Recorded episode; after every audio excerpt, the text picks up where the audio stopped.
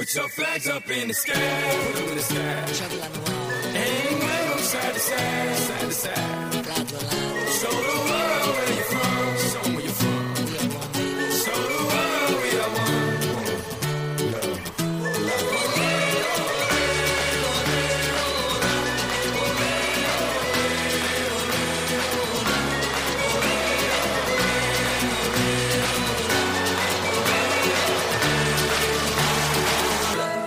嗨，大家好，这里是天天墨迹，我是天天。哎，好久不见！最近一段时间，因为一直在研究这个录音软件电脑上的问题，所以，嗯，在今天晚上，其实我也算是把研究软件的一个成果去再次的去体验一下吧。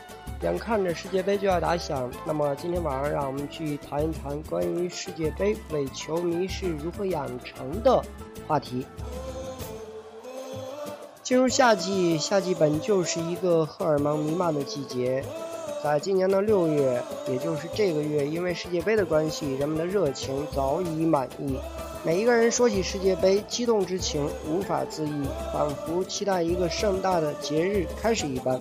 你看那大街小巷的尽头，无论是冷饮摊儿还是烧烤摊儿，都已经陆续摆出了架势，去迎接准备熬夜看球的各路好汉。那么，如果说绿茵场是球员们奋力拼杀、出尽风头的竞技场，那么球场之外就是看客们调侃各种赛事八卦的地方了。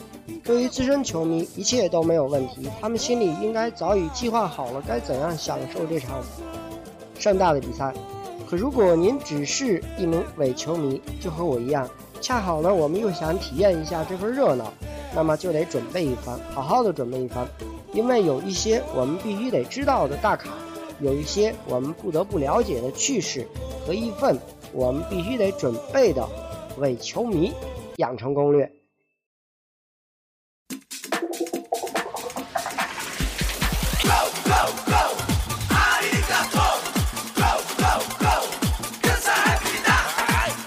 OK，欢迎回来。要成为一个球迷，我们必须得掌握一些攻略。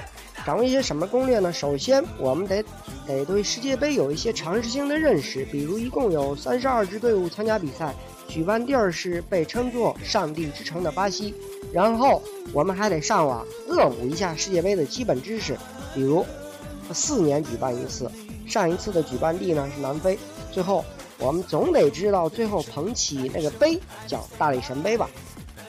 当然，在这里，天天建议一下，我们去看看这届世界杯夺冠热门球队巴西、西班牙、荷兰等的小资料。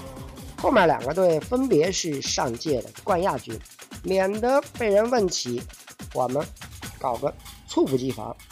但是，这些仅仅只是一些小常识，小小的常识是第一步。当我们把基础知识记牢了以后，就得为自己储备一点个性资料，就是那些特偏门的，可能连骨灰级球迷都不知道的东西，而且越偏门越好，这样就更容易将我们自个儿包装成一个骨灰级球迷。OK，这里是天天墨迹，让我们再一次回到绿茵场上。当然，那些绿茵场上赤诚惹得球迷尖叫的球星资料，我们也是有必要掌握的。女性伪球迷，您得注意了，这一次看球就不要再嚷着要看贝克汉姆了，人家早已不在国家队待了。不过今年会在我们央视的五套去跟我们做一番解说。其实球队里边大卡云集，我们没必要一棵树上吊死。葡萄牙的 C 罗、阿根廷的梅西可能都家喻户晓，我们得收集一些上镜率略低但依然很养眼的那种球星八卦，比如德国的霍梅尔斯、法国的德尔西、巴西的奥斯卡等等。如果刚好我们猜准了他们的球队夺得了大力神杯，我们可以大可以扔出一句：“看，我们看准的男神，没错吧？”是不是？好了，再一次欢迎回来。虽然说伪球迷都奉惜字如金为金科戒律，怕自己说错一句话就一失足成千古恨，淹没在骨灰级球迷的口诛笔伐中。但如果你的个性资料够充分，嘴巴也耐不住寂寞，那么就把你准备的亮出来。切记，切记，要挑一些不太热门的话题，避开那些连大爷大妈都略闻一二的事件。当别人问说您支持什么球队啊？你整天在这看球，您千万不要说葡萄牙、西班牙、意大利这些很火的球队，因为行家到处都是，这些球迷的段子基本上都被说烂了，很难再出什么新意。你作为你也很容易暴露这伪球迷的身份，咱可以另辟蹊径啊。选择一些二线或者三线的球队，因为没有几个人会去关注他们，像韩国、乌拉圭、尼日利亚等等。而且据可靠数据统计，每一年的世界杯都会有二三线的球队杀入第二阶段赛事或八强，这也就是传说中的黑马。比如以往几届的瑞典、克罗地亚、土耳其都有杀出重围，你正好可以一技之长攻其之短。当别人都张大嘴巴惊叹你渊博的学识时，您正好为他们留下一个资深球迷的身影。当然，最后我们不得不提到的一点是，准备好了这些攻略还不是最大的挑战。对于我们伪球迷来说，最要命的还是时差问题。大家伙对世界杯的热情是好事，但比赛一般都在零点到六点开战。如果伪球迷们，你们真准备大干一场，享受一次世界杯，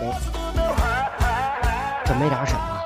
降火提神的菊花茶，我劝各位还是多备一点的好。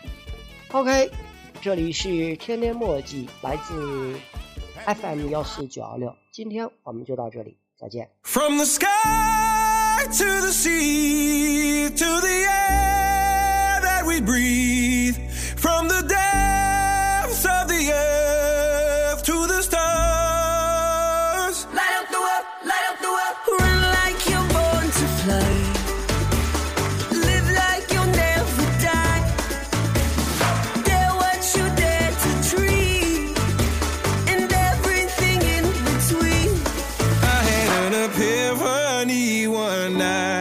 looking at the endless star-filled sky.